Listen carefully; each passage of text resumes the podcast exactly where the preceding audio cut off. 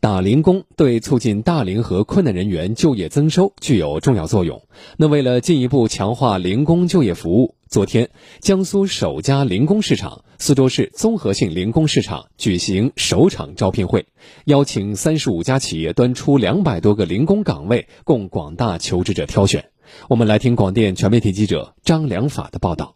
就像我今年五十二岁吧，岁数大点，但是也不是太大，尽可能的多赚一点吧。招聘会现场，来自山东单县的刘家瑞经过一番了解比较，看中了一家物业公司推出的保安工作岗位，不但工资水平达到预期，而且还包吃包住。这个平台好，不管工资高低，人起码心里踏实，很放心。有政府部门专门开设零工市场，连进场设摊的用人单位也都连连叫好。以物业公司赵女士，因为我们公司可能不止在这一个地方来招聘嘛，那相对来说这个市场非常正规，而且整个一个环境非常好。那么从底层的就是服务接待、保安到管理层岗位，我们都在招。一天大概要招多少？我们打底是七十个人。新亮相的苏州市综合性零工市场位于就学前二十一号，是在苏州市人力资源市场的基础上改建而成。据介绍，零工市场将为辖区内灵活就业人员和用工主体提供有针对性的免费公共就业服务，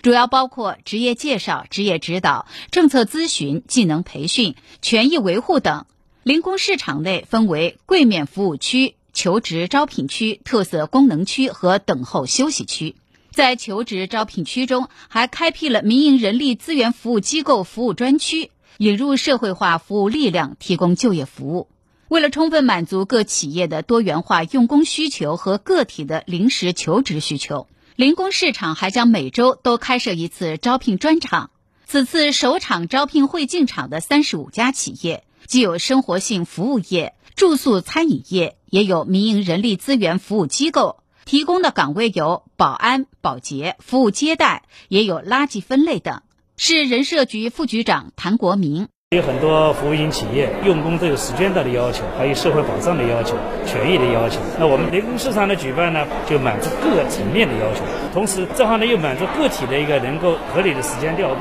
据了解，除了专门的零工市场，苏州全市还有五十七个公共人力资源市场以及大量的线上市场，供灵活就业人员和用工主体双向选择，满足各自就业或用工需求。